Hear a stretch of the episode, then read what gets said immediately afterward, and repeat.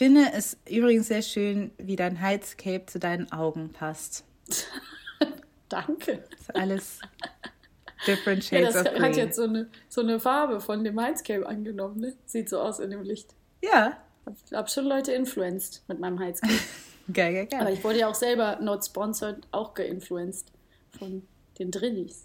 Dann so hören wir doch jetzt nochmal Chris Sommers. Di, di, di. Nein, unseres.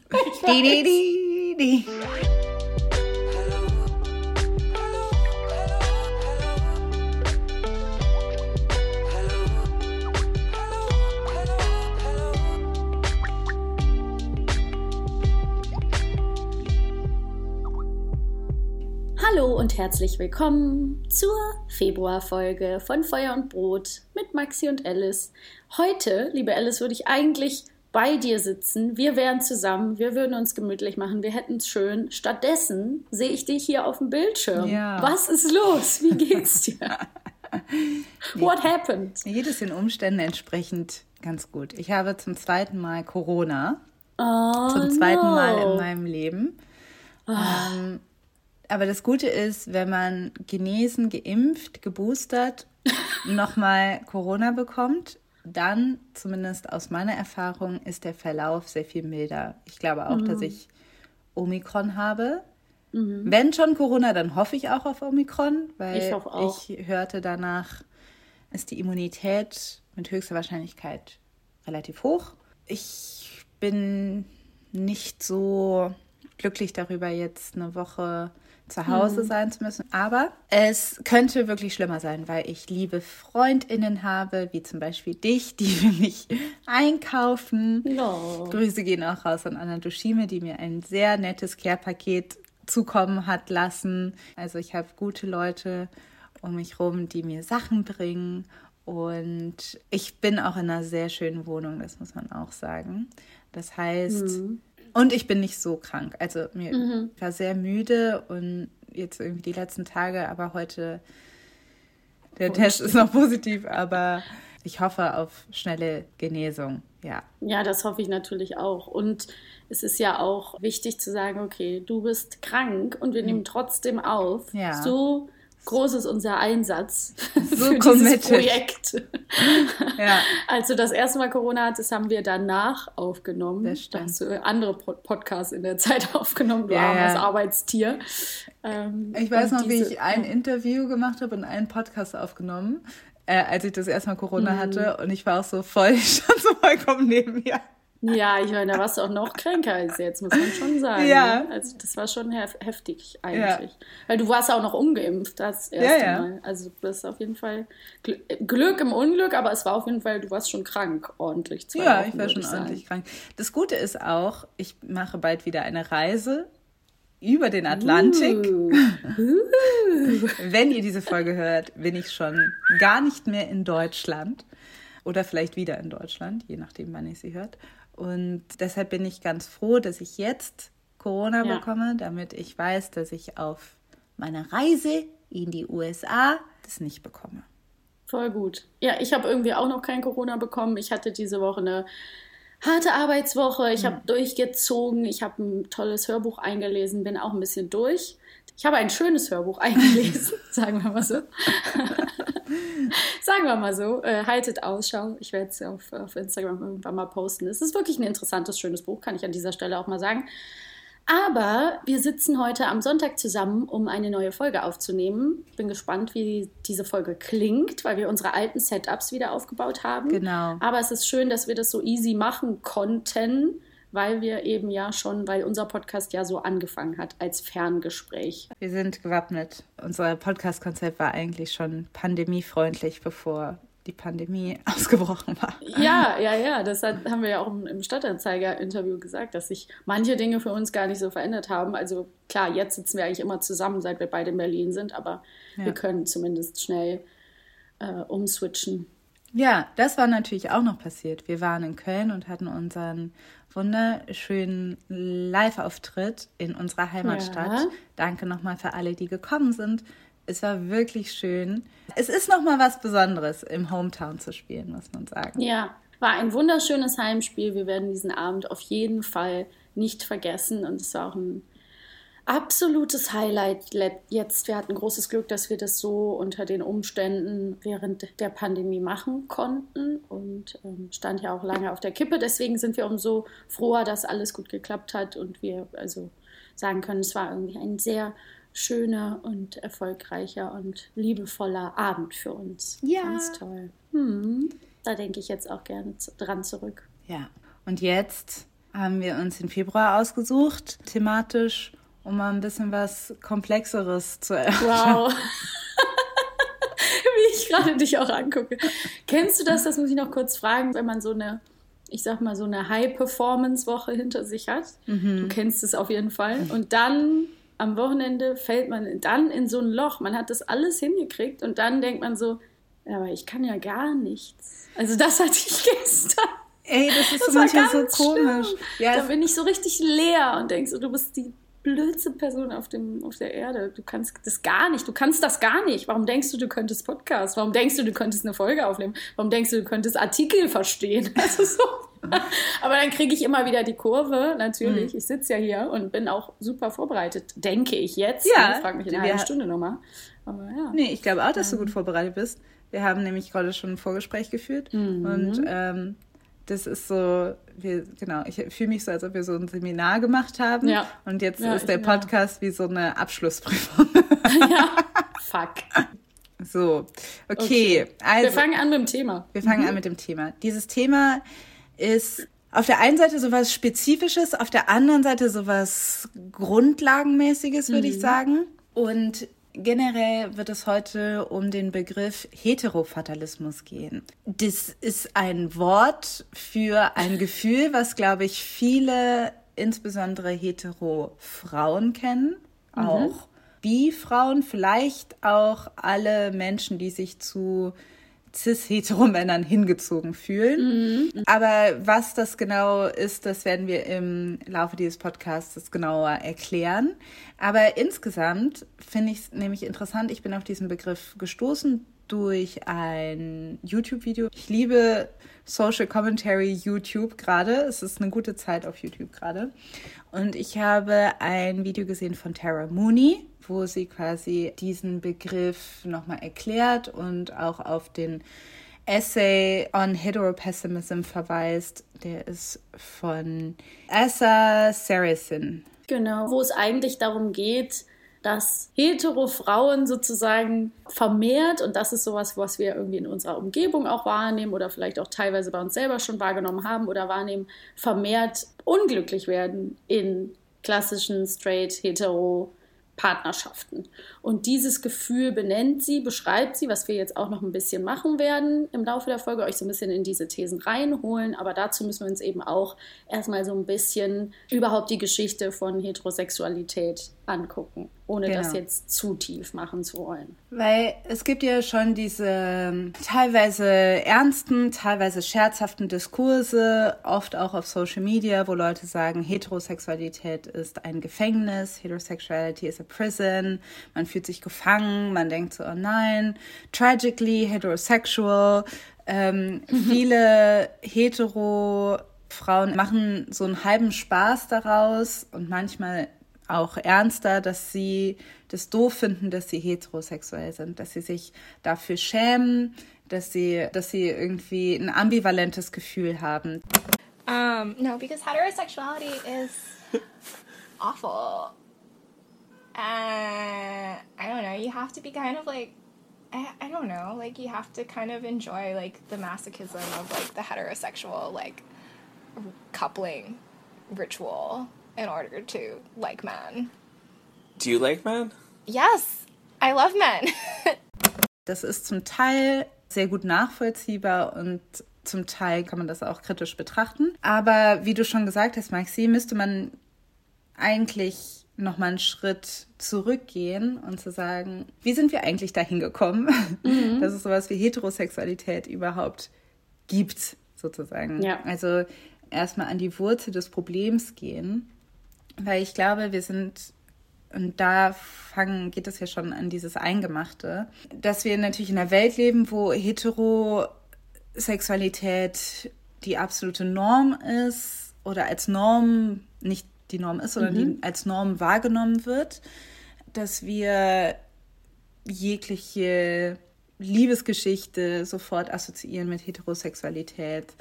Das, also es ist so allgegenwärtig und so standardmäßig, nicht nur in unserem, dass es nicht nur unser sexuelles Begehren prägt oder unsere Vorstellung von Liebe, sondern letztendlich unseren mehr oder weniger ganzen Lifestyle, also unsere eigene Geschlechteridentität, wie wir uns durch die Welt bewegen. Ja. Heterosexualität ist so wie viele strukturelle Identitätsmarker wirklich überall. Ja, und es ist ja so allgegenwärtig, dass alles, was davon abweicht, sozusagen ein Coming Out erfordert, also eine Art sich davon distanzieren, einen Bescheid sagen, hey, ich bin nicht so mhm. wie ihr anderen und das ist ja auch schon an sich eine Idee, die immer mehr kritisiert wird. Bei diesem Thema kann man vor allen Dingen vorab sagen, da gibt es hier und da immer wieder ein paar kleine Disclaimer, da muss man jetzt, müsst ihr jetzt einfach so ein bisschen dranbleiben, weil es natürlich Theorien sind, Thesen sind, Gedankenspiele sind und nicht einfach jetzt wenn wir dann gleich zu den, zu den Theorien kommen, ist es alles nicht in Stein gemeißelt, sondern es ist sozusagen auch wieder eine Folge, wo wir überlegen, wie können wir oder das aufgreifen wollen, wie können wir Gefühlen, die vielleicht da sind, Gedanken, die vielleicht äh, viele Menschen gerade haben, äh, Wörter geben, Namen mhm. geben, ähm, helfen, diese auszudrücken. Und ich finde es ganz interessant. Im Vorgespräch hast du ja auch ähm, mich gefragt oder wir haben uns gefragt, so ja, weil du gerade gesagt hast, es ist ein, ein Teil unserer Identität, hetero zu sein, mhm. uns als heterosexuell zu identifizieren. Wann hat das eigentlich angefangen und wann wussten wir das? Und ich habe natürlich prompt auch diesen Satz gesagt, so ja, ich habe mir da natürlich nie drüber Gedanken gemacht. Und das alleine ist ja schon ein Zeichen, dafür, dass es so ein Privileg ist natürlich einerseits, weil man sich irgendwie zunächst erstmal keine Gedanken vielleicht darüber machen musste, im Gegensatz zu anderen Menschen. Und gleichzeitig ist es eben doch so, dass die Idee von ja, soziale Struktur, sozialer Marker, Heterosexualität doch relativ früh auch im Kindesalter schon einem begegnet. Also ich konnte da mhm. zum Beispiel auch sagen, ich habe im Kindergarten schon einen, einen Kindergartenfreund von mir geheiratet. So, es gibt so ein Polaroid, ja. da habe ich irgendwie ein weißes Kleid an und so einen Schleier und er hat so einen Zylinder und so, ne? Ja. Obwohl meine Mutter das selber total bescheuert fand und fand, so Kinder sollen nicht so erwachsen, erwachsen gemacht werden in der mhm. Wahrnehmung, ähm, hab ich da, hat das bei mir irgendwie total resoniert mhm. und ähm, mit mir resoniert und ähm, das ist irgendwie, fand ich ganz interessant, weil ich doch das sehr früh so im, im Kopf hatte als ja. Kind. Ja. Ich hatte als Kind auch auf jeden Fall super konservative, heteronormative Vorstellungen von, mhm. wenn man erwachsen sein gespielt hat. Also Mutter, Vater, Kind war ein ja. Standardspiel in Kindergarten. Ich hatte ja so eine Persona, so eine Bärenpersona als Kind, dass ich so ein, ich hatte so eine Welt gebaut, wo ich ein Bär bin und eine Journalistin und einen Mann habe und zwei Kinder.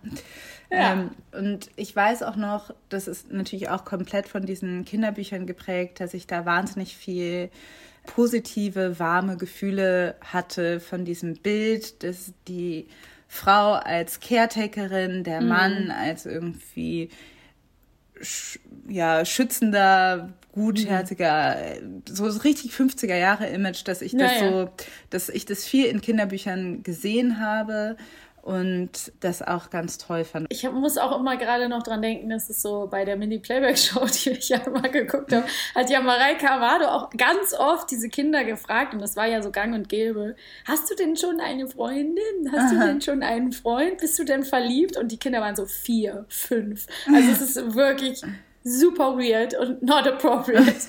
Aber es ist dieses ja. ganz seltsame von, ähm, was, was Erwachsene gerne auf Kinder, straight, straight Erwachsene, mhm. hetero Gesellschaft gerne auf Kinder projiziert. Ja. Ähm, und ja, das kennt man auf jeden Fall. Also es ist allgegenwärtiger, als man denkt, wenn man sich mal darüber Gedanken macht. So, total.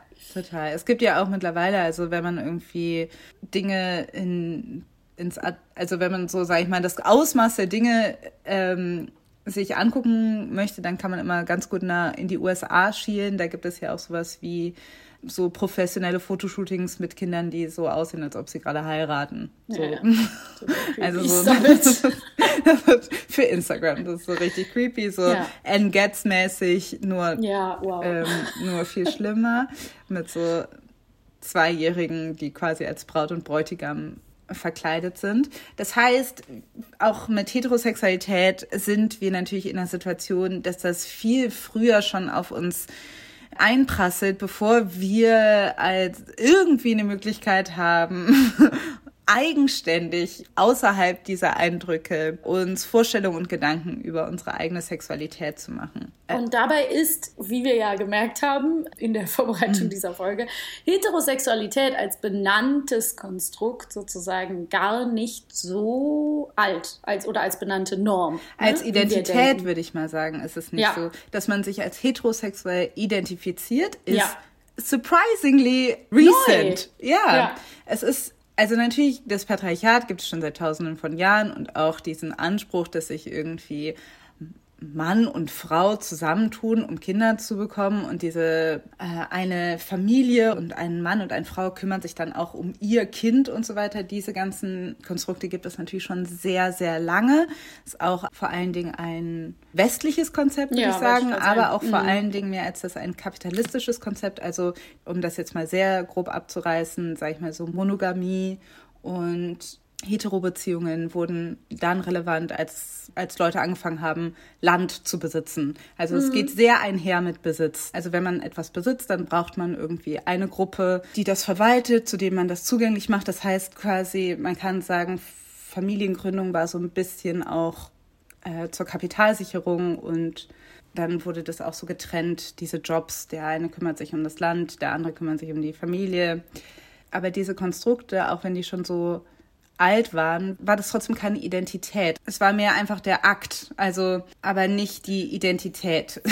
Genau, also Heterosex gibt es natürlich schon länger, mhm. aber dieser Begriff, dass der sozusagen gecoint und äh, genutzt wurde, ist einfach erst Anfang des 19. Jahrhunderts passiert. Anfang des 20. Jahrhunderts sogar. Ah, meine ich, genau. Ja, ich vertue mich immer mit der Zeit.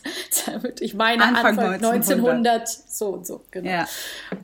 The 1901 Dorland's Medical Dictionary defined heterosexuality as an abnormal or perverted appetite towards the opposite sex. Ooh. Two decades later, in 1923, Merriam Webster's dictionary similarly defined it as morbid sexual passion for one of the opposite sex sex. But then in 1934, the definition softened to manifestation of sexual passion for one of the opposite sex, normal sexuality. Also als diese ganzen Dinge Ende des 19. Jahrhunderts, also so um 1800, da gab es ja nochmal eine Welle an Verwissenschaftlichung von Dingen, die eigentlich Bullshit sind, wie zum Beispiel, dass die Frau ein kleineres Hirn hat und mhm, deshalb inferior hat, ja. ist und so weiter. Also diese ganzen Dinge sind sehr stark nochmal äh, Ende des 19. Jahrhunderts aufgekommen in der Wissenschaft, Wissenschaft in Anführungsstrichen. Und in diesem Zuge wurde auch Heterosexualität als Norm verwissenschaftlicht. Mhm. Weil, also zu Heterosexualität gehört ja ohnehin auch die Vorstellung, dass es zwei Geschlechter gibt. Also ja. was ja, oder nur zwei Geschlechter gibt. Nur zwei. Was wir schon längst, aber wussten, dann wieder ausgelöscht wurde und jetzt wieder irgendwie etabliert haben, dass es mehr als zwei Geschlechter gibt. Aber das liegt ja auch darunter, unter dieser, mhm. unter dieser Erfindung von Heterosexualität. Und ich glaube, es war so, dass so in den 1930ern erst Heterosexualität als normale Sexualität mhm. im Lexikon quasi so als solche mhm. definiert wurde. Festgehalten wurde. Mhm. Genau. Das heißt, diese Vorstellung von man macht das alles aus Liebe und aus Hingezogenheit und aus einer natürlichen ja. Ordnung heraus ist quasi in solcher Hinsicht schon konstruiert.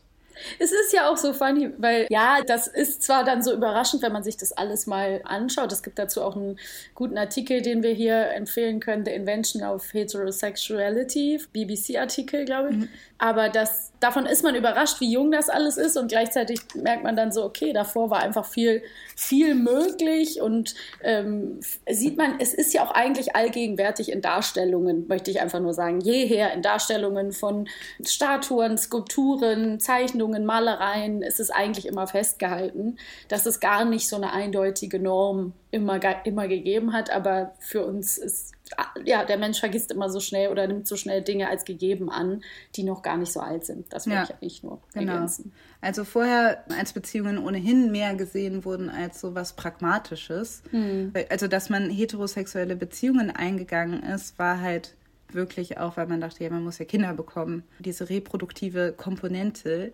die aus den meisten heterosexuellen Beziehungen hervorgeht, war quasi der Grund, warum es quasi dieses Mann und Frau sollen zusammen sein.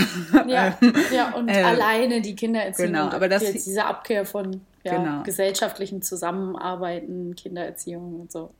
Dass wir jetzt aber quasi noch nicht mal 100 Jahre später zu diesem Lexikon-Eintrag eben Heterosexualität aber so als krasse Identität verinnerlicht haben.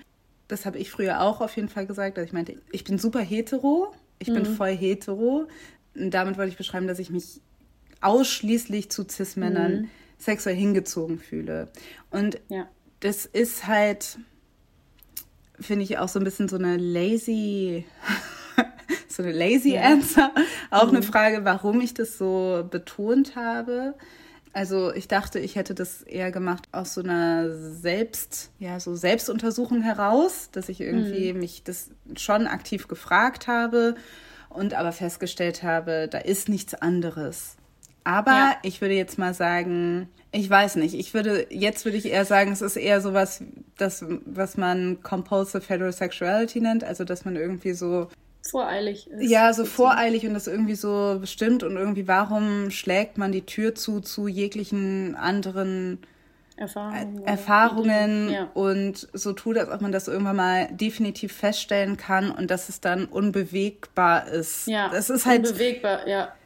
Genau, also wie sehr, und das ist ja das, was wir dann heute auch so ein bisschen tun, obwohl wir jetzt eben, wir sind jetzt keine Queer-TheoretikerInnen oder haben irgendwie das äh, studiert. Da gibt es sicherlich auch schon ganz viel zu, zu finden. Aber jetzt mit, dieser, mit diesem neuen Zugang, dass man sagt, ich habe mich damit noch nicht so viel beschäftigt. Warum eigentlich? Mhm. Ne? Also warum nehme ich das so als so unveränderbar an, dass ich irgendwie hetero bin und das ist in Stein gemeißelt? Oder auch, wo ich auch zum Beispiel... Ähm, mich an meine eigene Nase packen kann, so wie, ähm, ob man es jetzt, wie traditionell verhaftet bin ich in meinen Erwartungen an mich selbst und meine Beziehungen und wie sehr, wie unbeweglich bin ich da vielleicht oder auch wie voreingenommen. Also wie überall ist dieser Bias drin, wenn man mit Leuten irgendwie redet.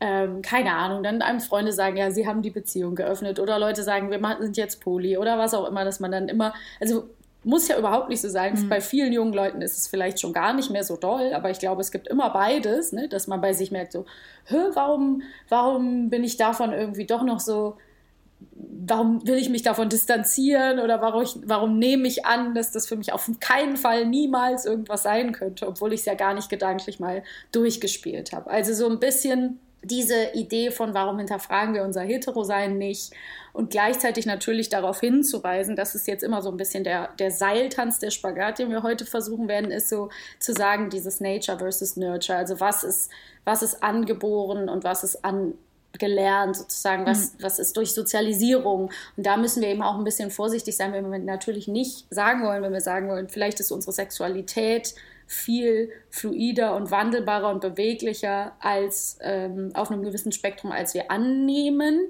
Gleichzeitig natürlich gibt es eben diese ganz klare Haltung in queeren Communities zu sagen, I was born this way, ich mhm. bin so, seit ich geboren wurde und das ist eben auch total wichtig, um solchen Dingen wie beispielsweise um Erziehungstherapien oder sonst irgendwas den Wind aus den Segeln zu nehmen. Also wir wollen hier nicht sagen, Sexualität ist äh, zu 100 Prozent eine Wahl. das wollen wir nicht sagen. Ja. Aber vielleicht ist mehr möglich als dieses, äh, womit viele von uns groß werden, wenn sie sich einfach ja relativ schnell dem einen ähm, heterosexuellen Spektrum zuzählen, da gar nicht mehr weiter drüber nachzudenken und Bogen schlagen zu unserem Thema, damit vielleicht gar nicht immer so glücklich zu sein. Ne? Ja. So. Total. Also nur weil wir sagen, Heterosexualität als solches ist ein Konstrukt, ist es natürlich klar, dass es trotzdem, ich glaube, also das ist allgemein klar, dass das unsere mhm. Haltung ist, dass das ein, der Sexualität ein Spektrum ist, was man sich nicht nur äh, aussucht, aber gleichzeitig mhm. ist auch quasi nicht ähm, zu verneinen ist, dass man massiv beeinflusst ist von der Gesellschaft und ähm, dass es, glaube ich, gerade heterosexuelle Menschen sehr betrifft, dass man sich halt Mhm. fragen muss, ist man heterosexuell, weil man es kann, because you can be. Und nicht, weil man es quasi, ja, also das ist ja so ein bisschen. Oder weil man es nie hinterfragt hat. Ja, ne, ja, genau, das Spannung. meinte ich, weil man damit wirklich am glücklichsten. Genau, weil man es kann, Ja. meine ich so, weil, also weil man es kann in der Hinsicht, weil man irgendwie darin romantische und sexuelle Fulfillment auch findet. Ja. Aber die Frage ist halt, warum sind dann so viele heterosexuelle Menschen so unglücklich? Ja, genau. Das Und das ist das Thema. Eigentlich ist es, wo wir jetzt irgendwie nochmal hin, hingucken wollen. Ja. Are straights okay?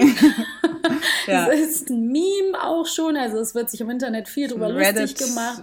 Thread auch. Genau, Reddit-Thread oder auch so äh, Instagram-Accounts wie den wunderbaren Hetero-Cringe, den du mir geschickt hast. Die Frage so, warum sind so viele Leute miserabel in ihrer Situation in heterosexuellen Partnerschaften? Und da gibt es natürlich ganz viele Layers. Auch natürlich in unterschiedlichen Altersstufen. Also ich denke, wenn man sich heterosexuelle Paare anguckt, die Kinder haben, dann spielen solche Dinge eine Rolle, wie zum Beispiel auch Mental Load oder was auch immer. Aber gleichzeitig beobachte ich das eben auch bei vielen jungen Menschen Ja. sehr vermehrt. Dieses ganze Dating ist einfach so furchtbar und wie soll das überhaupt funktionieren? Und ähm, ja, Ich glaube, gerade dieses, was wir ja schon am Anfang angesprochen haben, dass dieses ambivalente Gefühl da ist, dass man auf der einen Seite sich sehnt. Ja, ich sage das jetzt erstmal aus der Sicht einer heterosexuellen Frau, dass man sich auf der einen Seite sehnt nach bestimmten Vorstellungen, die Heterosexualität quasi mit sich bringt und auf der anderen Seite extrem Angst davor hat und glaubt, dass man nur unglücklich darin werden kann. Wenn man Glück hatte, war man schon mal verliebt, man hatte schon mal tollen Sex mit einem Mann, man hatte mit einem, mit einem mit oder mehreren. Also man hat Ja, das heißt, man hat natürlich sehr viele positive Erfahrungen gemacht. Auf der anderen Seite hat man auch negative Erfahrungen gemacht, also die auch sehr weit auseinandergehen können. Man wurde irgendwie enttäuscht, man hat das Gefühl, man ist irgendwie an bestimmte Dinge gestoßen, die quasi einhergehen mit Cis-Heteromännlichkeit, die einen ziemlich fertig gemacht haben. Es kann im schlimmsten Fall kann man natürlich auch traumatische Erfahrungen gemacht haben.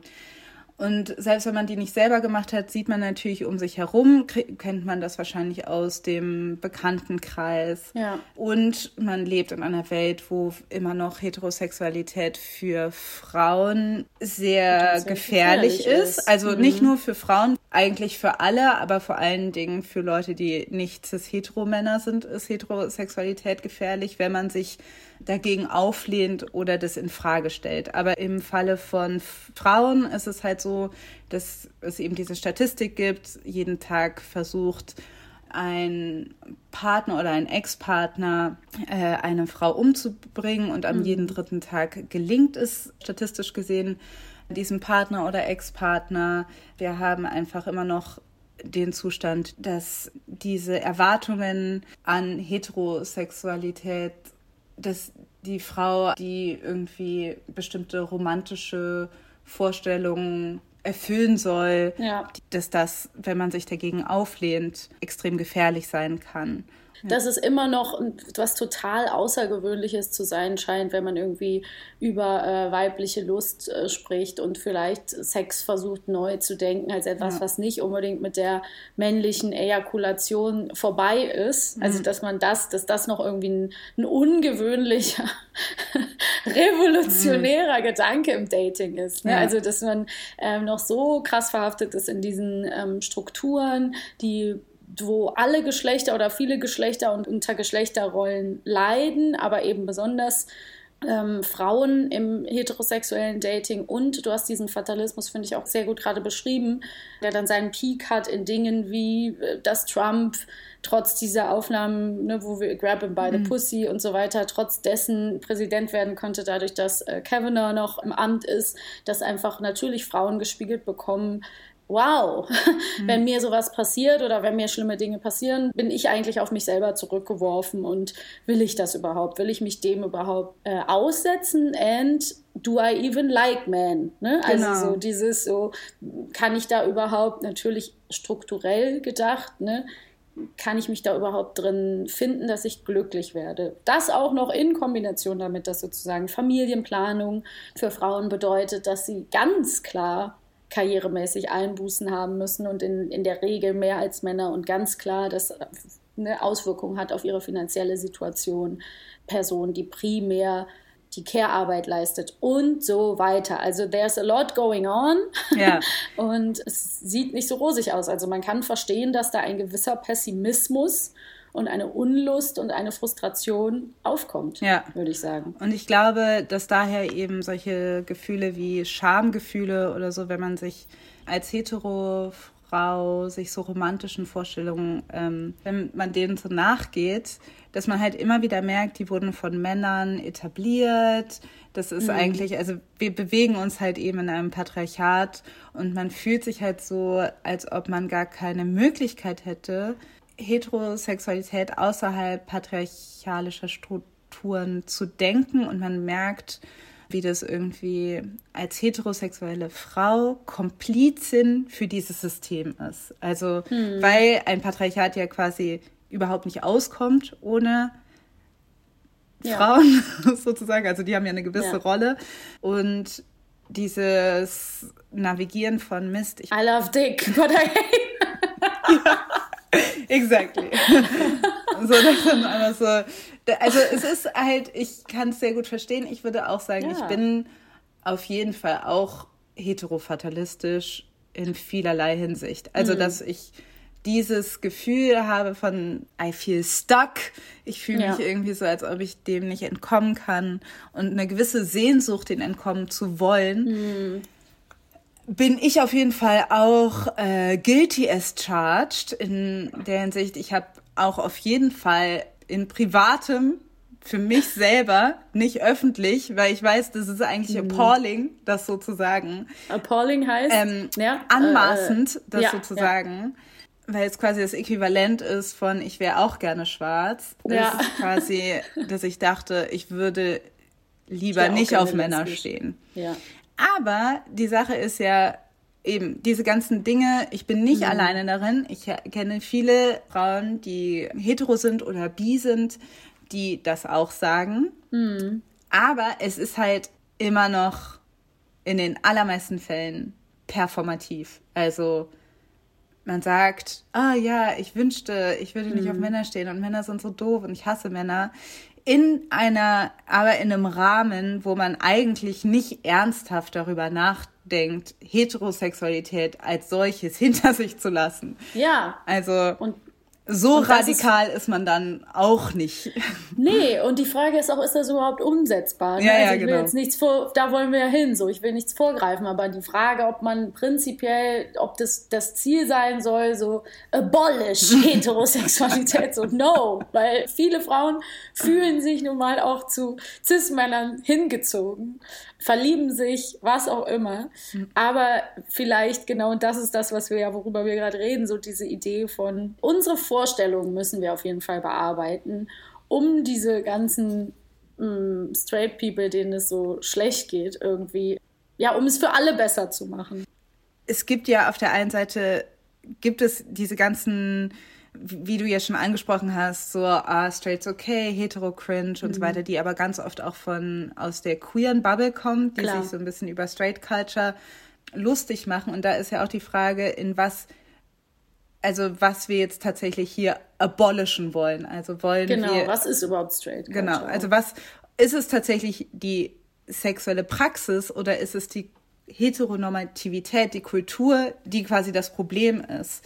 Weil, mhm. Was wir ja total oft auch sehen, worüber sich auch oft lustig gemacht wird in diesen Ah, Straight's okay oder so, oder Threads ist ja diese ganz schrecklichen Memes, die eigentlich zeigen, dass sich heterosexuelle Menschen nicht mögen. Es ist aber vor allen Dingen oft Männer, die Memes machen, wie sehr sie ihre Frauen hassen. Ne? Also sage ich mal so, Männer sind eigentlich schon sehr viel länger heterofatalistisch offen als Frauen. Also Voll, da ist eine Misogynie ja. gegenüber Frauen, die sagen, eigentlich mögen sie Frauen nicht.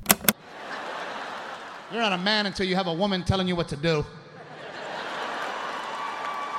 You want You want to learn about patience and how not to kill another human being. You get married. Hochzeit ist die größte Falle, die dir passieren Genau. kann. Diese Weihnachtskarten mit den, wo die Frau und dem Mädchen, die sind da die Münder zugeklebt, weil Frauen reden immer und nerven den ganzen Tag. Eigentlich Mario Barth ist Peak, äh, diese, dieser. Heterofatalismus Ja. auf eine Art und Weise, natürlich auf eine. Ja. Aber es ist eigentlich so, dass dieses, oh, hate, ich hasse meine Frau, sie ist so nervig. Al Bundy, ja. ähm, Scheiße, ich bin jetzt hier irgendwie, ah, meine Frau kommt jetzt. Diese ganzen Dinge sind ja eigentlich schon total drin bei Männern, obwohl der Gedanke bei Männern dann trotzdem nicht so weit geht in den meisten Fällen, dass sie denken so, oh, ich wünschte, ich wäre queer. Ich wünschte, ich würde Nee. nicht auf Frauen stehen. Das ist, glaube ich, irgendwie ein Wunsch, den Frauen öfter äußern. Warum das vielleicht auch sein könnte, ist ja auch Mhm. wieder so ein, ein Konglomerat aus diesen ganzen Sachen mit Sozialisierung und wie Jungs und Mädchen im binären Geschlechtersystem unterschiedlich erzogen werden, was Frauen sich vielleicht wünschen in ihrer ähm, Partnerschaft und was nicht erfüllt wird und was sich was Männer erwarten. Ne? Mhm. Also dass da einfach die Erwartungen auseinandergehen. Und wie immer gibt es ja viele Strömungen, die so parallel laufen. Und genau, dann gibt es Leute, die das für sich neu entdecken und neu versuchen, diese alten Muster aufzubrechen. Und gleichzeitig gibt es eben so Leute, die sich an diese alte, die- diese Mario Barth-Ordnung, Weltordnung, soziale Marker, weil nichts anderes ist es, klammern, wie sonst was, weil sie gar nicht wissen, was passiert denn, was, wa- was wartet denn dahinter? Was wartet, wartet denn auf mich als, als Typ, wenn ich merke, boah, ja, eigentlich würde ich mich ja gerne mal mit meiner Frau unterhalten, aber und nicht äh, dieses, diese Gags machen. Ja, und das ist irgendwas, wo sich, wo sich Menschen so total dran klammern, obwohl man merkt, dass es ihnen eigentlich besser gehen könnte. Darin sagen wir mal so. Und ein Auswuchs des Ganzen, den wir ja total sehen, äh, fast in fast überzeichneter satirischer Form sind ja zum Beispiel diese ganzen Dating-Shows, die wir ja gerade alle, also gerade kam ja die neue Staffel Too Hard to Handle auf Netflix, das ist ja nur ein Auswuchs davon. Alle Menschen da sind straight oder weiß ich nicht, aber werden so inszeniert. Ne? Und gleichzeitig gibt es dann eben sowas wie Love Island oder wie heißt das, die sich heiraten? Blind Date? Blind Date? Kann Weiß sein. Nicht, aber es gibt auch dieses Aber Blind Marriage Ding. Es gibt echt alles. Es gibt die äh, deutschen Dating-Shows. Also hier gibt es ernsthaft eine Show darüber, wo Leute nach ihrem Geschlechtsteilen bewertet werden, ob sie Ja. jetzt dateable sind oder nicht. Also ich finde nämlich auch eigentlich so der Horror von. Heterosexualität baut sich so auf in diesen Reality- und Gaming-Dating-Shows, in diesen Gamifications.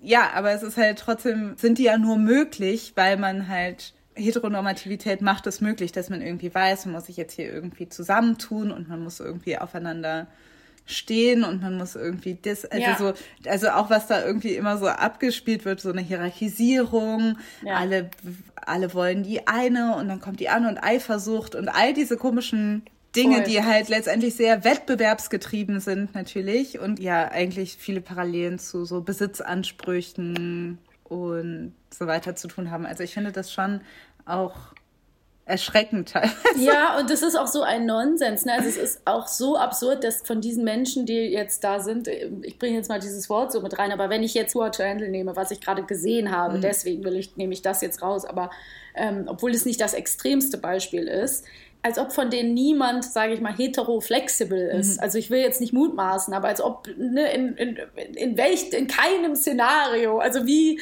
hart eingefahren sind, sollen diese Leute alle straight sein, aber es gehört zum Narrativ. Ja. Und das äh, die Wirklichkeit ähm, imitiert dann auch die Dinge wieder, die wir sehen. Also das eine beeinflusst das andere. Und ich möchte an dieser Stelle auch noch mal ganz kurz sagen, es ist ein Thema für eine andere Folge, aber wie sehr uns natürlich auch klar sein muss, weil ich immer das Gefühl habe, viele Leute, vielen Leuten ist es nicht klar, dass das natürlich gecastete Kleindarsteller sind auch. Also da verschwimmt natürlich die die Linie zwischen was ist echt und was ist gespielt und so verschwimmt bei denen natürlich. Natürlich sind es Leute, die da hingehen in dem Wissen, was sie da machen, was sie performen sollen, die besonders gut delivern können. Das ist eine riesen Netflix-Produktion. So, da wird nichts dem Zufall überlassen. Die Leute wissen, was sie da zu tun haben. Und ne, da, da wird auch inszeniert und da wird geskriptet und da wird gemacht und getan. Und es ist lustig, dass unsere Gesellschaft sich das anguckt und es einfach ja, natürlich finden wir es amüsant, aber es ist eigentlich eben eine, wie eine Überzeichnung. Also es ist fast wie eine Realsatire zum Teil.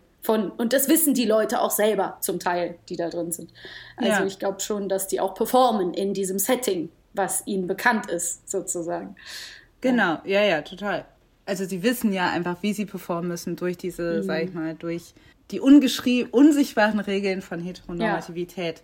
Ja. Und selbst wenn dann sowas ist, wie dass sich zwei Frauen küssen, was bei Too Hot to Handle, äh, glaube ich, sogar vorkommt, ist es natürlich trotzdem nie nicht so inszeniert, ob das ernst zu nehmen ist, sondern es ist irgendwie Nee. dann eine Spielerei oder auch ein Catering für den Male Gaze oder so. Es gibt natürlich auch äh, Dating-Shows, die queer sind, die nach den gleichen Prinzipien verfahren und deshalb ist nämlich auch das Interessante, dass halt, dass man auch das Argument machen könnte, dass es hier nicht darum geht, dass es cis Mann und cis Frau sind, sondern um die generelle Kultur. Also selbst wenn du diese, wenn du diese Dinge mit queeren Menschen durchspielst, ist es trotzdem, hat Ja, es trotzdem oft. was Heteronormatives. Ja. In der Hinsicht, dass man trotzdem nach so Prinzipien wie Monogamie, man Ja. hat, man sollte sich eine Partnerin, einen Partner suchen. Dieser Wettbewerb, Mhm. Dieses, man kann irgendwas gewinnen und so weiter, das alles trotzdem eigentlich aus einer heteronormativen Vorstellung kommt. Und ob das Schon jetzt alleine. Ja. Genau, ob das jetzt queere oder nicht queere Menschen sind, macht natürlich irgendwo dann einen klaren Unterschied, aber letztendlich muss man sagen, nicht nur Heteros sind von Heteronormativität betroffen. Nee, genau. Und es ist ja auch schon total gang und gäbe, queere Paare zu fragen, wer von euch ist denn der Mann und wer von euch ist denn die Frau. Ne? Also es ist ja so absurd, wie wir das, die Schablone auf alles anlegen wollen. Das Ja. wollte ich nur kurz ergänzen. Ja. Genau, das schützt alleine davor nicht. Und ähm, das wiederum ist ja auch so ein bisschen, ja, dass das wir selber sind auf jeden Fall natürlich total betroffen von dieser Idee, von so diesen, diesen sarkastischen Fatalismus äh, an den Tag zu legen, so als hetero Frauen, die dann so sagen, haha, Männer lol, hahaha, ne, so, und da irgendwie einen Gag draus machen. Und da ist natürlich dann so die Frage, es hilft, es ist ein Coping-Mechanismus, aber was ist die Lösung? A, wo kommt Heterofatalismus vielleicht auch an seine Grenzen?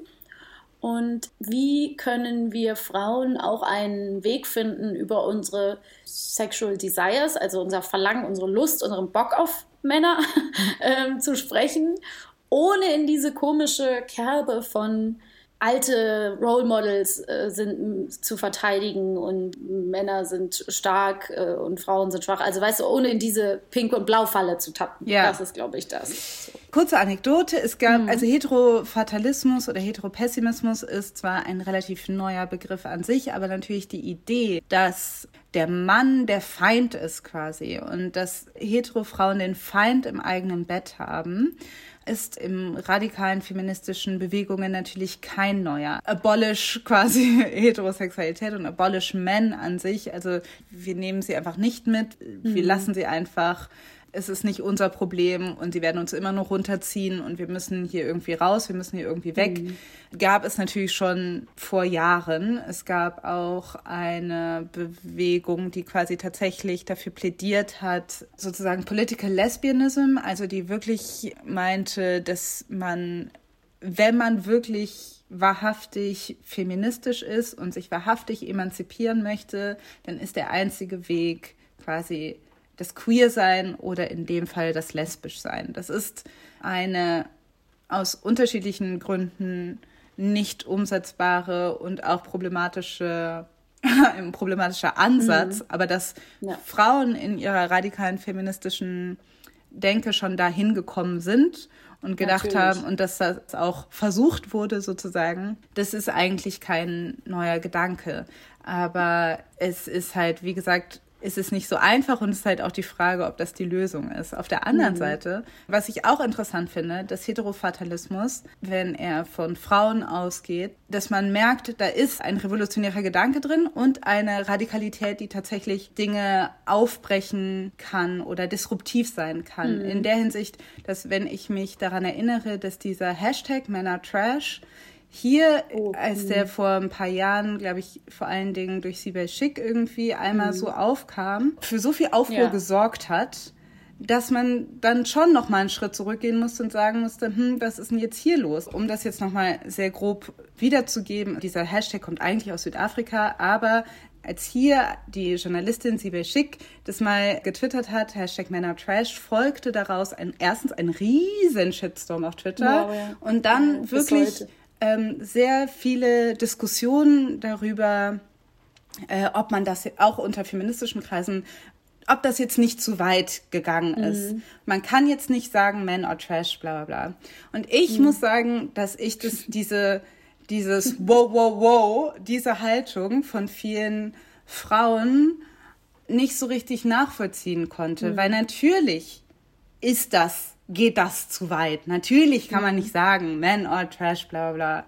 Aber es ist die Machtverhältnisse sind hier, finde ich, total entscheidend.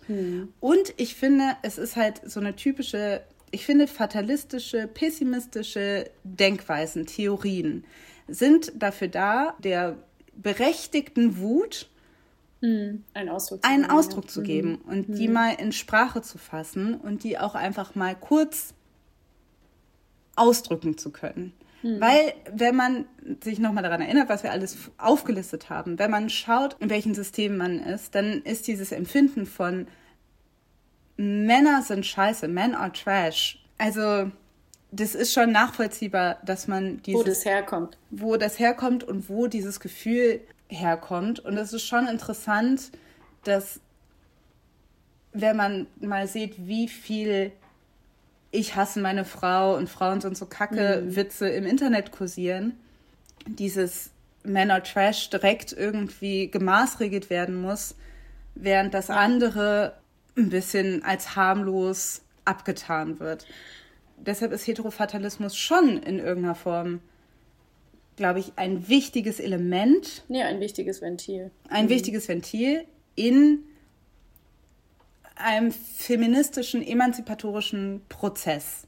Ja, ab- absolut. Und es ist ja auch so, dass also diese Sachen funktionieren, ähm, sowas wie äh, ähm, sogar selbst Männer lol, ja, das ist so, da gibt es jetzt so ein Graffiti hier in Berlin ähm, oder halt so Tags, Männer lol, jetzt gibt es so einen Schal und das Männer Mannerschnitten-Logo gibt es als, als Männer lol-Schal, super, ähm, mega funny. Das, diese ganzen Sachen funktionieren natürlich für so selbsternannte Männerrechtler und so immer wie so eine Dog Whistle, also so eine Hundepfeife, so nennt man das. Die kommen sofort auf den Plan und schreien halt Sexismus gegen Männer. Und ich sehe das auch zum Beispiel viel auf TikTok und auch viel im, bei ganz jungen YouTubern, dass es natürlich viele junge Menschen in diese Falle tappen. Äh, auch ganz viele Cis-Frauen natürlich auch sagen, ja, das ist sexistisch und das ist zu, das ist jetzt sexistisch gegen Männer. Und das ist immer so, man muss immer wieder den Leuten erklären, dass es halt die strukturellen Probleme benennt und natürlich nicht das Individuum meint und dass es natürlich dieses Machtgefälle gibt, was beachtet werden muss. Also dass es eben was ganz anderes ist. Und wie du beschrieben hast gerade, ähm, dem liegt ja auch wieder zugrunde. Wir haben so viel aufgelistet, wie kurz, ne, also unsere Großmütter, was die noch für ein Leben hatten und wie beschränkt die noch in ihren freien Entscheidungen waren und in ihren Lebensentwürfen und wie kurz das eigentlich her ist.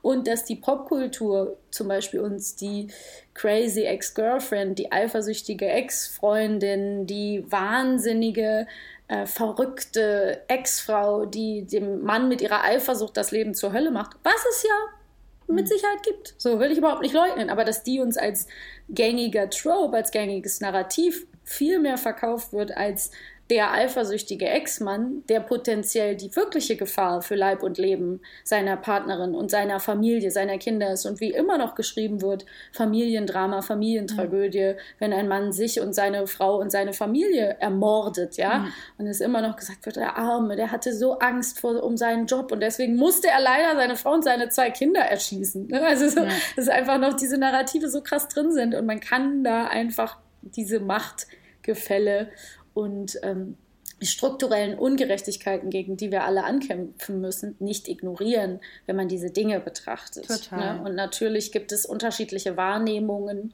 was Radikalität angeht. Und wir haben zwei Folgen gemacht darüber, wie ähm, Männlichkeit auch, also wie Männer, Cis-Männer auch unter Männlichkeitskonstrukten leiden. Ne? Also das wollen wir ja gar nicht unsichtbar machen, das ist uns ja völlig klar so.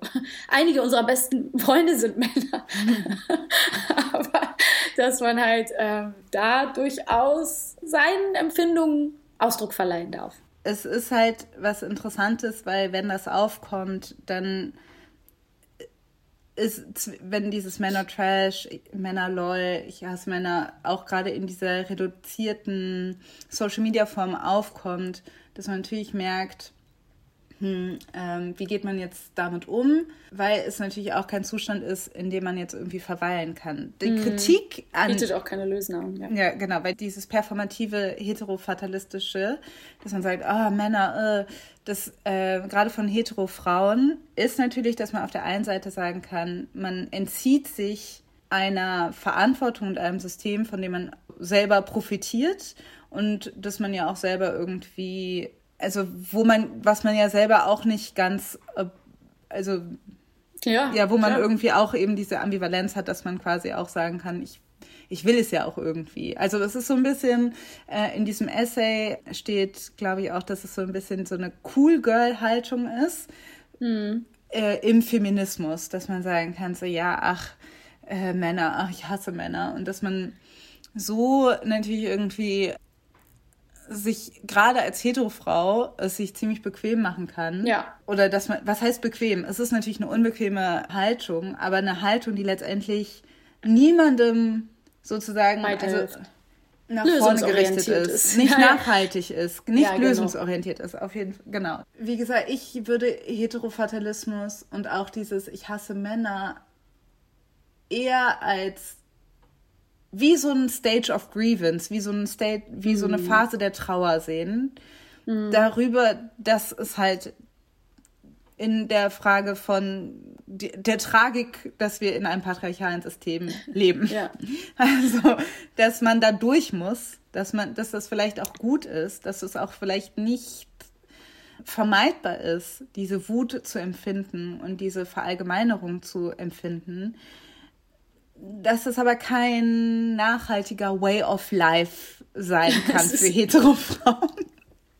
Es ist, ja, während du gesagt, äh, geredet hast, habe ich ja gerade so lange genickt. Auch trotzdem, mhm. obwohl das vielleicht du das nicht als das richtige Wort empfindest, dieses sich bequem machen, fand mhm. ich eben schon, weil ich habe mich davon angesprochen gefühlt. Mhm. Weil ich kann hier noch so oft sagen, haha, Männer lol, und ich lebe aber mit einem zusammen ne, mhm. und bin irgendwie in einer cis-hetero-Partnerschaft, die mir natürlich Stabilität gibt und ein, und ein Privileg ist ähm, und mein Leben in vielerlei Hinsicht einfacher macht. In, mhm. ne? Also being straight und in das System zu passen, macht dein, Li dein, dein Life, dein Life dein Life einfacher. Ähm, mhm. Ja, und das ist natürlich was, was ich, weswegen ich da auch so ein bisschen vorsichtig bin, mich da in dieser Polemik so aus dem Fenster zu lehnen, sage ich dir ganz mhm. ehrlich. Ne? Ich finde mich da drin nicht so 100% wieder. Es ist vielleicht auch einfach nicht so mein Genau, weil ich immer gerne denke, ja, wie geht's weiter? Trotzdem bin ich absolut vollstem Verständnis und, und verstehe total, wo es herkommt und warum wir das auch brauchen. Und ähm, das, das ist einfach nur interessant, weil ich gerade, das hat gerade bei mir total resoniert, diese Kombination aus, man macht es sich so einfach, wenn man diese Dinge sagt, aber gleichzeitig von ihren, von dem den positiven Aspekten dieses Systems aber profitiert. Ne? Also ja, dann ja, ist das immer leicht gesagt. So. Und das ist äh, total wichtig auch nochmal ähm, festzuhalten. Ja. Und ja, und dass eben die, die Idee natürlich sein sollte, und da kann man wirklich, gibt es unglaublich viel auch nachzulesen, packen wir auch ein paar Sachen in die Show Notes, aber dass das Ziel natürlich irgendwie nicht ist, so Männer und Frauen hm, davon abzuhalten, zusammenzukommen und miteinander äh, Sex zu haben und sich zu verlieben und in Partnerschaften zu existieren. Aber wie können wir es denn für alle angenehmer machen? Und es ist ganz klar, dass äh, Frauen diese Arbeit nicht alleine machen können. Und das ist auch so ein bisschen das, was ich als auslösend für diesen Fatalismus zum Beispiel bei meinen Freundinnen sehe. Ich sage bewusst Freundinnen, weil man ein bisschen das Gefühl hat, so, hey, wir können nicht die ganze Arbeit alleine machen. Ne? Wir können diese ganzen Essays lesen und diese ganzen Videos gucken und diese ganzen tollen Bücher von diesen ganzen tollen Personen lesen. Mhm.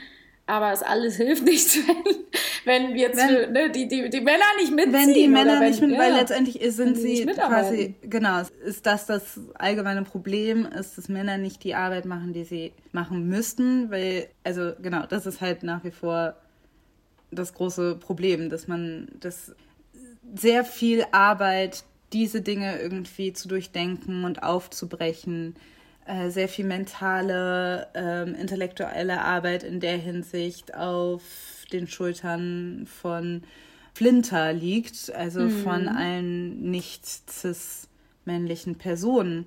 Und, aber man muss sagen, in dieser Hierarchie sind es quasi eigentlich die Hetero-Frauen, die noch am nächsten dran sind. Also so, ja. die sind ja quasi, also es sind vor allen Dingen, weil auch wir als Hetero-Frauen profitieren immens von Theorien von äh, queeren Menschen. Also mhm. genau, also von daher ist es so, muss man sich als, finde ich, als Hetero-Frau so ein bisschen know your place Mhm, wenn es um ja. Heterofatalismus geht. Mhm. So, guck mal, wo du da so hinpasst, weil ja, du bist, wir sind jetzt nicht äh, hetero-cis-Männer, aber wir sind immer noch hetero-cis. Von daher sollte man jetzt, finde ich, sind, ist mein, muss man auch gucken, ja. wie viel ist man da auch quasi involviert in dieser ganzen, ja. in dieser ganzen Sache. Und das bedeutet dann auch wiederum, eine Verantwortung zu übernehmen und nicht zu sagen, ja, ach, ich habe auch keinen Bock mehr, mich damit zu beschäftigen, weil wir ja. immer noch die Privilegien dessen ja auch haben. Und was nämlich auch Heterofatalismus total verhindert, ist, sich die Frage zu stellen als Frau, die Männer begehrt, ist, was ist es denn, was man ja. an Männern begehrt? Also diese ja immer noch tabuisierte Frage von weiblicher Lust wird durch Heterofatalismus auch nicht unbedingt leichter, dass man mhm. einfach denkt so, wa warum mögen wir Männer? Was mögen wir daran denn? Weil wenn wir das besser hinkriegen, das besser herausfinden, dann, ich glaube, es ist ein sehr wichtiger Schritt, um auch quasi Heteronormativität zu dekonstruieren und zu ja. verstehen, weil das ist halt letztendlich eben, es ist, da muss ja irgendwas sein. so, ja, ja, ja, klar. Muss ja irgendwie, da muss ja was sein. Irgendwas muss ja dran sein. Es gibt doch diesen Podcast, den wir auch in der Vorbereitung, über den wir gesprochen haben, der Why Do I Like Men heißt, mhm.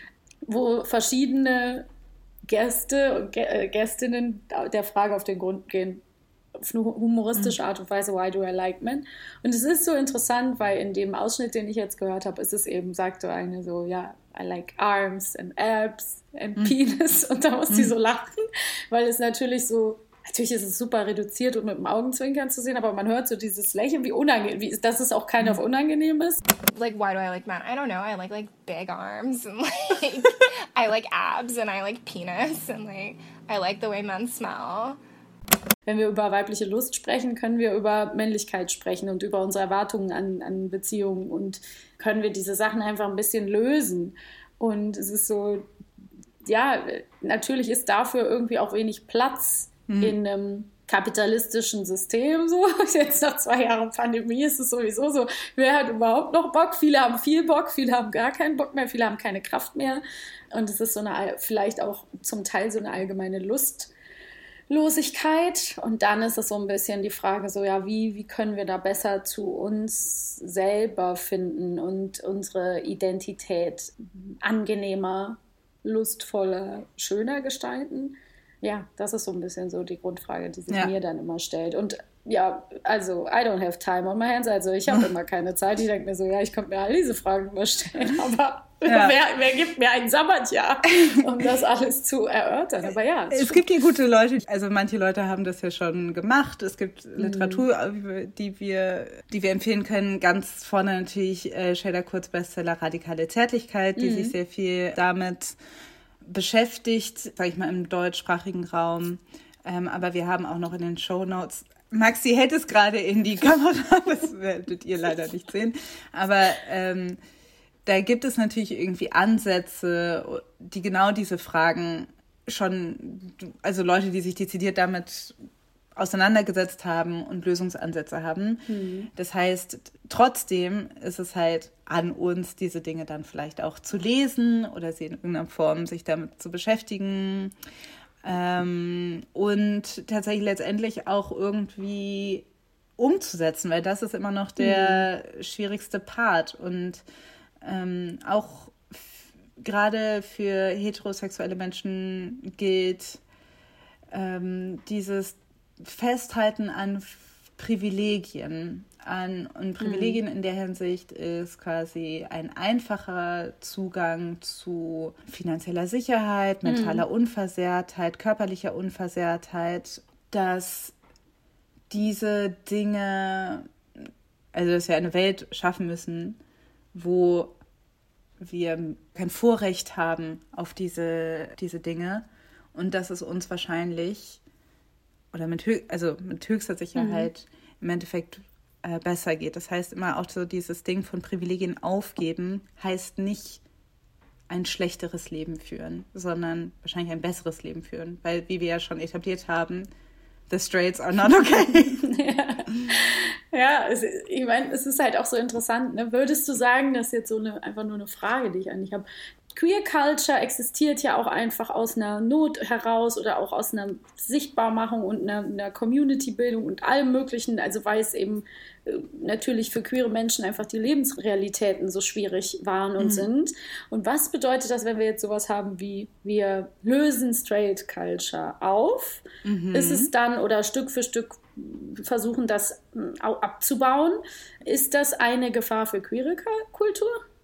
Ja, das kann man sich immer, das ist eine Frage, die ich mir generell oft stelle, nicht nur in Form von Queer Culture, sondern auch so mhm. mit so schwarzer Identität oder so, kann ja. man sich ja auch die Frage stellen, so was bedeutet das, wenn man irgendwie so auf Racelessness zuarbeitet für mhm. schwarze Kultur, die man aber auch irgendwie mhm. als Widerstand so liebt und keine Ahnung was. Und das, die Frage ist ja auch, wie kann man Heteronormativität, Heterokultur auflösen also kann man das auflösen und queere Kultur beibehalten?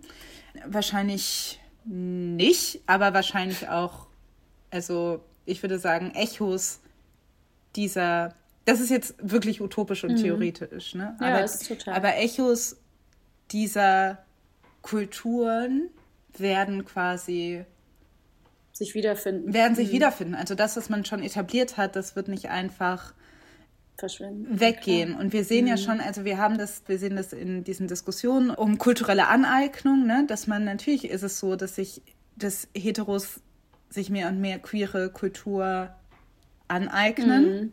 In dem Versuch, Heteronormativität aufzulösen und oder irgendwie aufzubrechen. Und das wiederum ist aber auch schwierig oder das wiederum löst ja mhm. auch wieder was aus, dass man denkt, mhm. dass in, in, also aus queerer Perspektive, dass man denkt, schön straight hattest du, dass du dir jetzt die Fingernägel lackierst und dich mit Blumen im Haar abfotografierst. Sexismus besiegt, Queerfeindlichkeit. Und du jetzt einen auf Soft ja. machst. Aber das ändert ungefähr gar nichts. Ja, also, klar. dass man durch diese Spannung, glaube ich, auch durch muss, weil dass ich das immer wieder sage, kann man sagen, ist vielleicht ein bisschen eine faule Ausrede, aber ich glaube das wirklich, dass das Teil des Prozesses ist. Also ich glaube, ja, ja, ich glaube das auch. Und wir haben ja auch, also ich finde, ich mich ich glaube, dass ich sowieso bei jetzt wirklich nachkommenden Generationen, ich will das nicht immer so verklären, so, haha, the kids are alright, alles ist toll, denen geht's immer super. Nee, das will ich gar nicht sagen, ne? also wirklich null.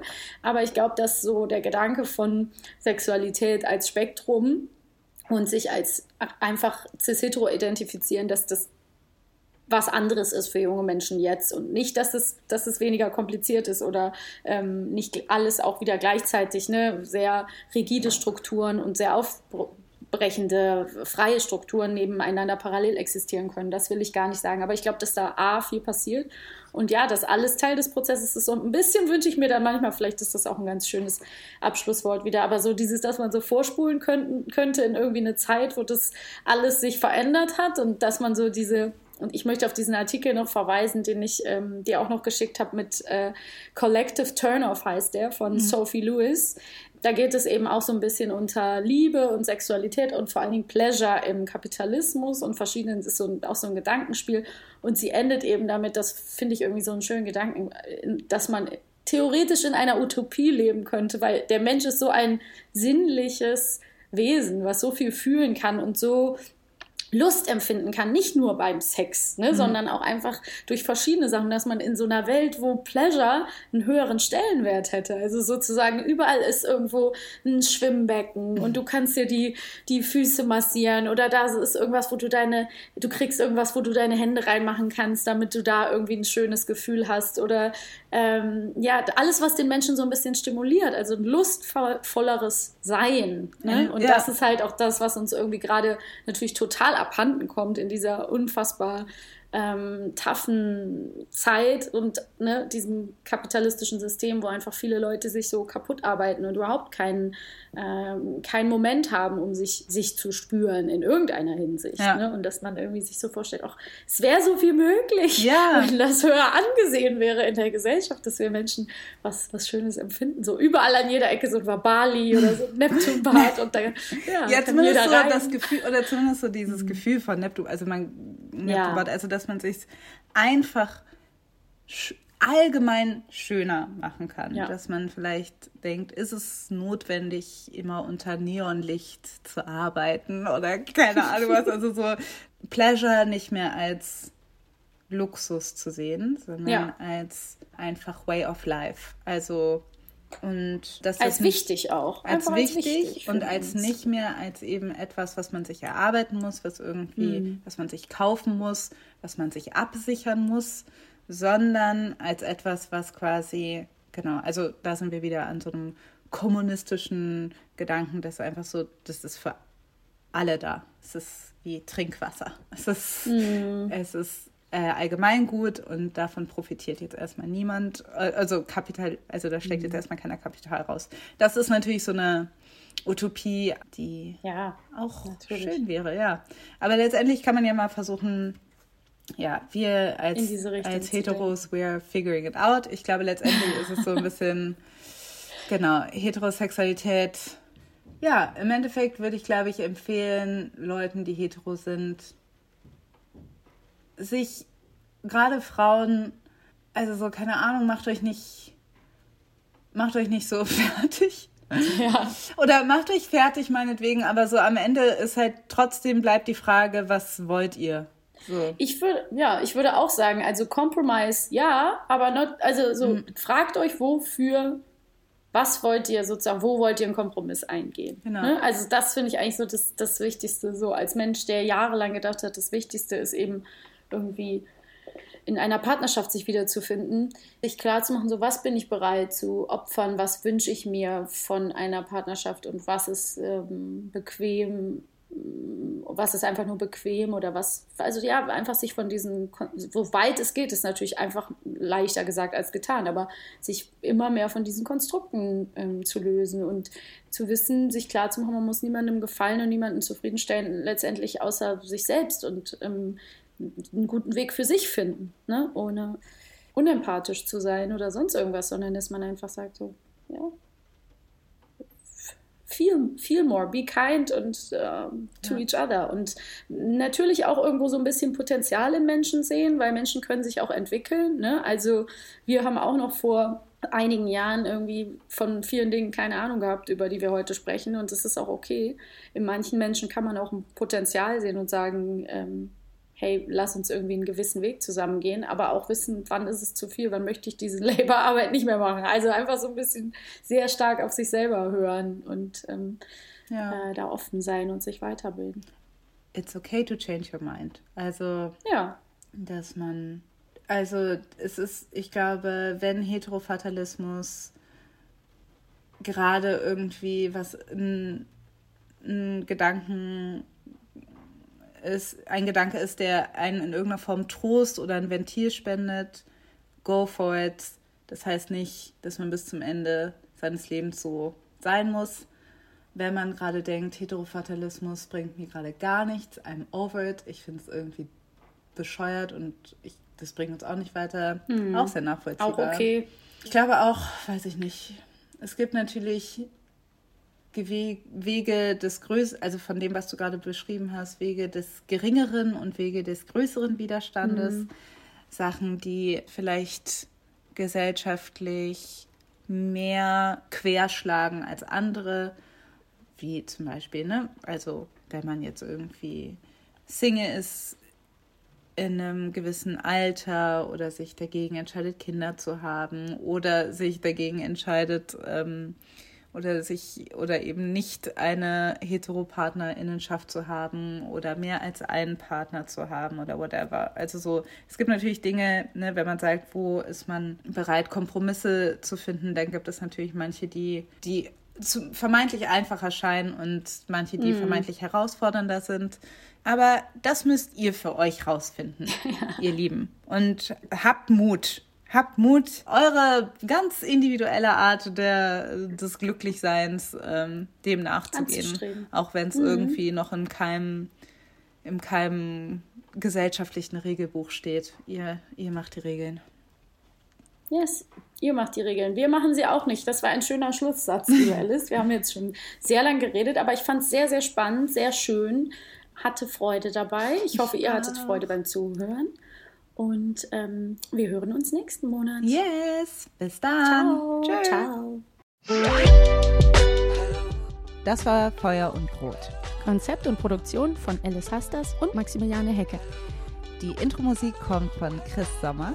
Wenn ihr uns unterstützen wollt, dann könnt ihr das auf Patreon machen oder auf Steady oder ihr schreibt uns eine positive Rezension bei iTunes.